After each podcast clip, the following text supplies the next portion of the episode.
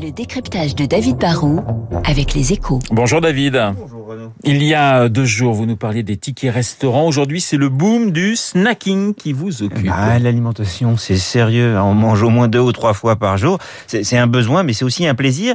Et si je vous parle aujourd'hui du snacking, c'est pour deux raisons. La première, c'est que vous ne le savez peut-être pas, mais c'est ce jeudi que s'ouvre à Paris le salon Sandwich and Snack Je l'ignorais, Ah bah ouais, bah le monde entier nous l'envie, hein, parce que ce qu'on appelle chez les pros la restauration hors foyer et, et hors restaurant, bah c'est un vrai marché. hein. Et l'autre raison, c'est que c'est un segment en croissance et en bouleversement, car la crise du Covid, comme dans beaucoup de secteurs, va laisser des traces. En quoi ce marché euh, change?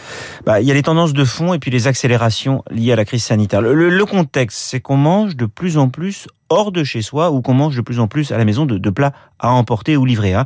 On va peut-être un peu moins au restaurant classique et on est un peu moins adepte du fait maison à la maison. Ça, c'est bon pour le snacking. hein. Sur le front de l'offre, on est sur un marché qui suit deux tendances. La première, c'est la diversification. On était pizza, burger et sandwich.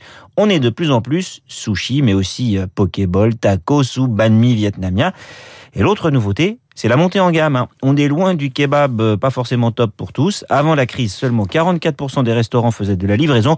Aujourd'hui, 66% ont des offres complémentaires et des traiteurs haut de gamme poussent de plus en plus leurs plats pour la livraison.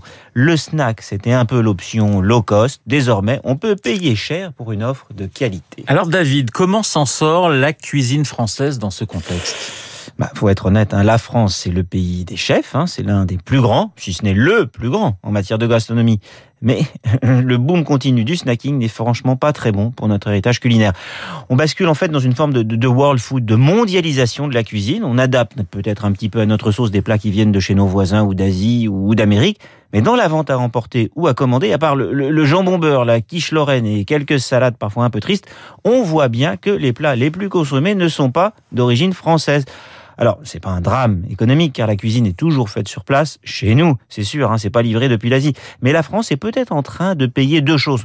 On a une telle diversité culinaire que c'est dur de construire des standards qui captent l'attention.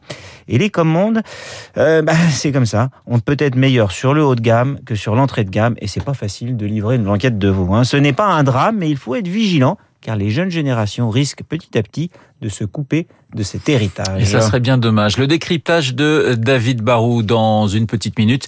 Le journal de 8 heures, mais tout de suite.